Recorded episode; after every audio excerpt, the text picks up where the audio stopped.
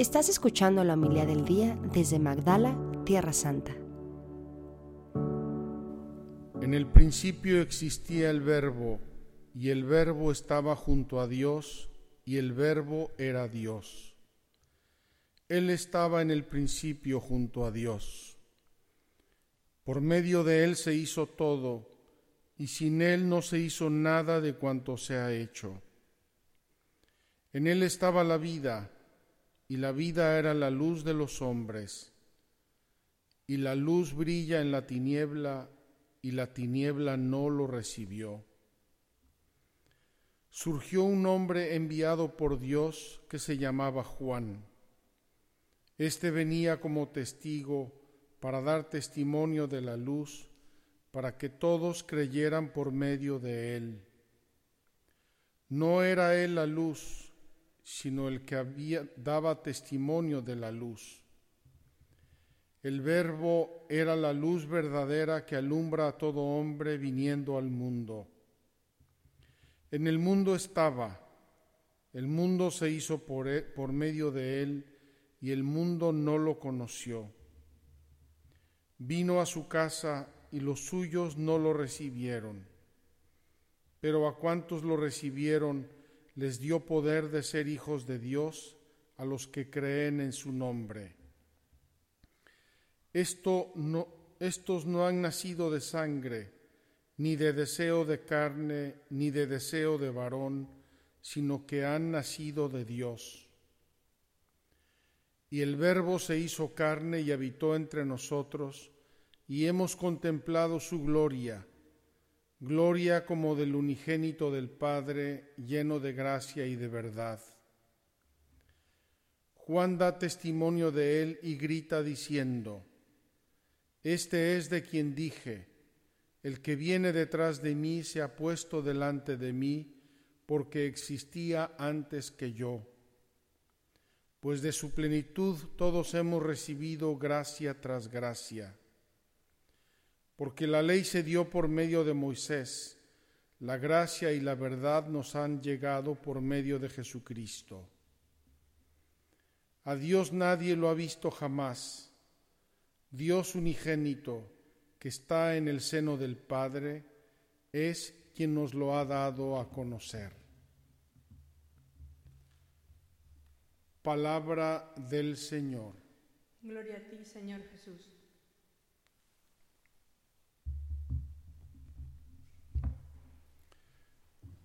Queridos hermanos, como mencioné al inicio, esta noche pasada tuvimos la gracia, Monseñor y yo, algunos de los voluntarios, algunas empleadas filipinas que colaboran con nosotros aquí en Magdala y algunas consagradas, todos pudimos asistir a la misa presidida por el cardenal patriarca de Jerusalén, en Belén, en la, Basílica de la Natividad de Belén.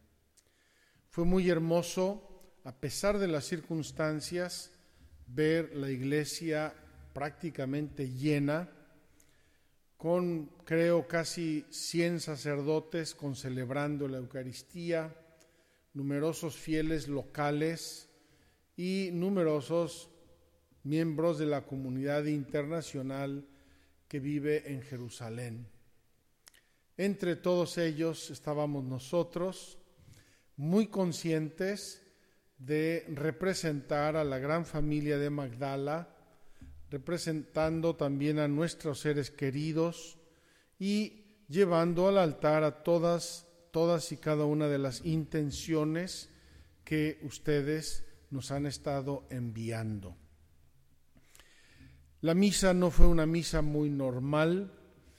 los ritos de los lugares santos de Tierra Santa se rigen por una ley particular que se llama el status quo.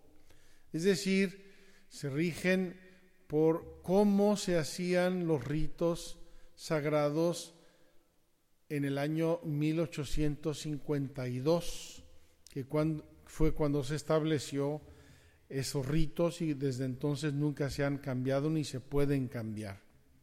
Pues bien, después de hacer el oficio de lecturas, se tuvo la celebración de la Eucaristía y durante el Gloria el patriarca lleva la escultura bellísima, finísima del niño Jesús y la coloca debajo del altar.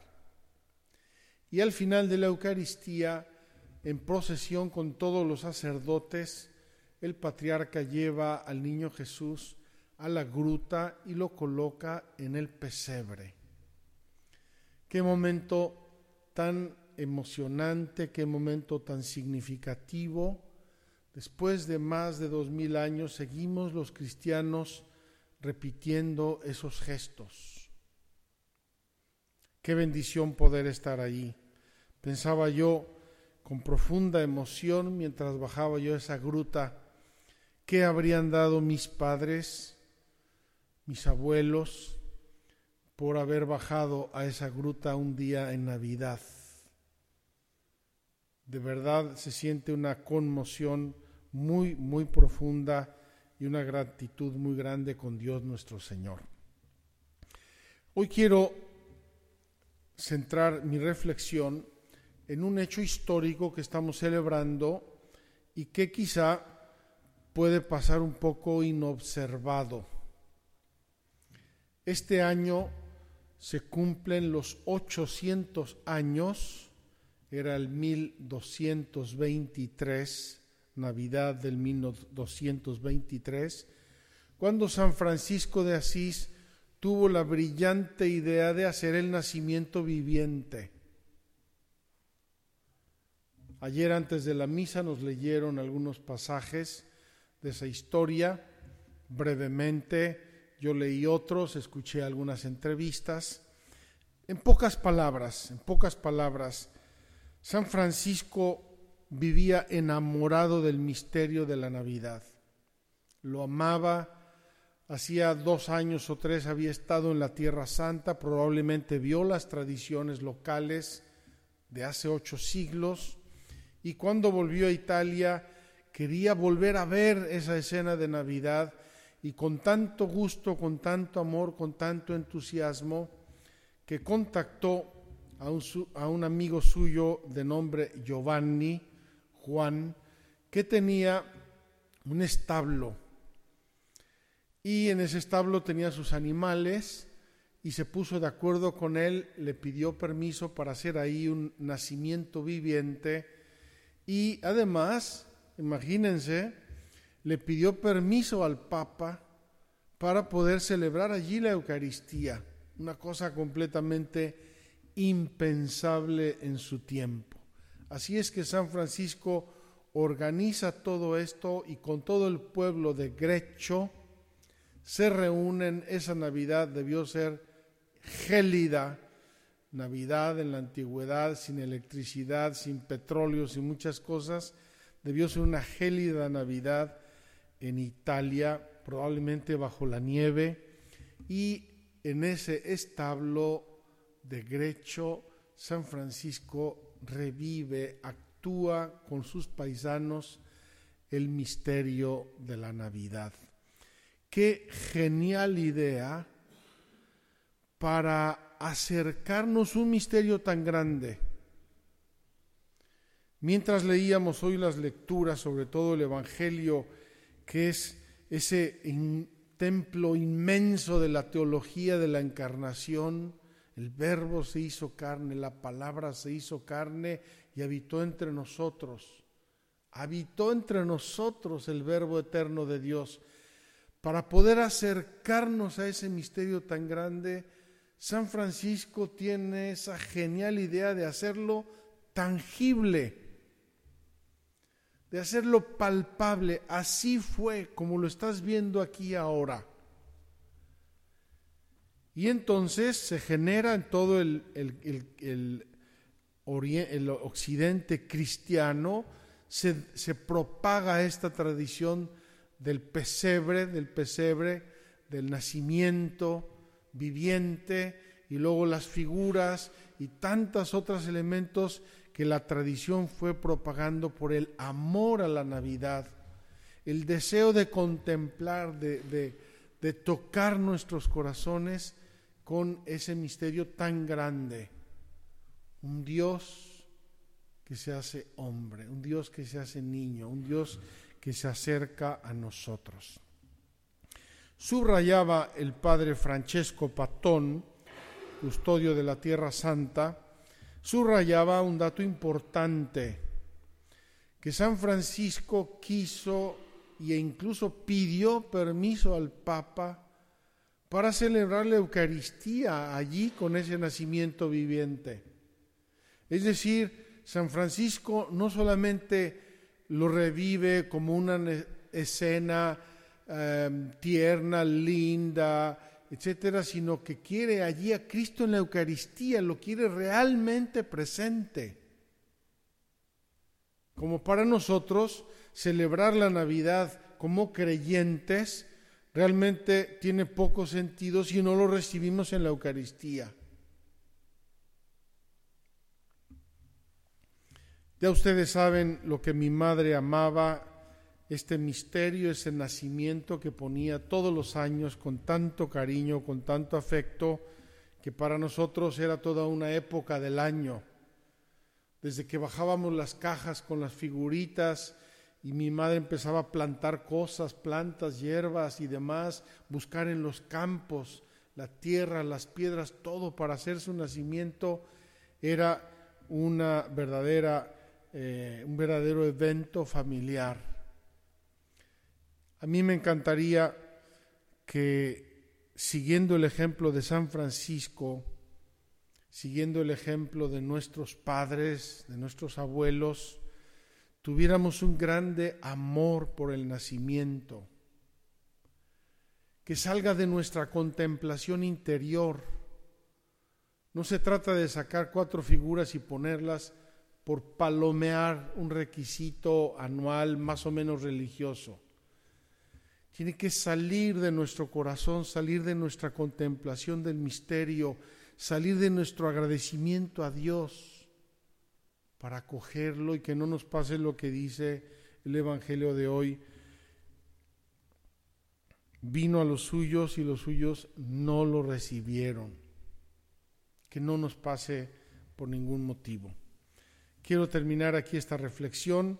El Papa Francisco ha decretado una, una em, indulgencia plenaria desde ahora hasta el 2 de febrero para todos aquellos que visiten y veneren los nacimientos hechos por los franciscanos en recuerdo de estos 800 años y visitarlo, rezar con las debidas disposiciones, indulgencia plenaria.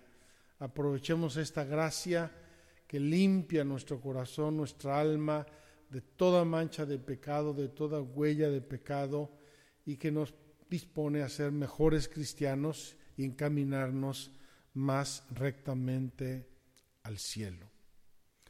Voy a añadir dos palabras en inglés para nuestros huéspedes y seguimos nuestra celebración eucarística.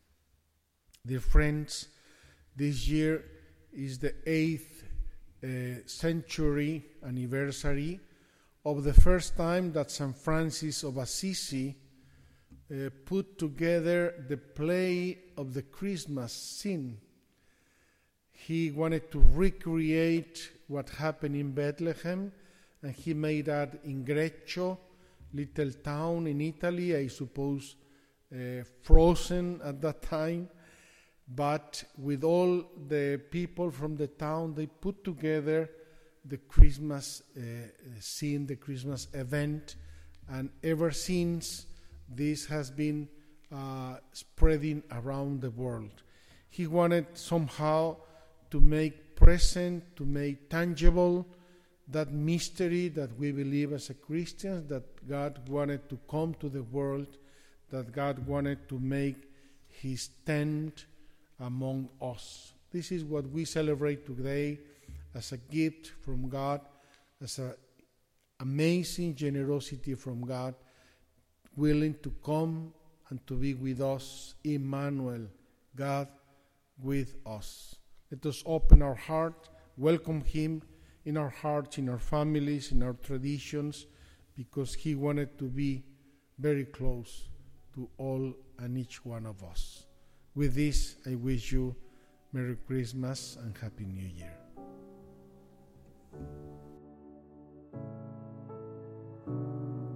Muchas gracias por escucharnos. Si quieres conocer más acerca de Magdala, síguenos en YouTube y Facebook.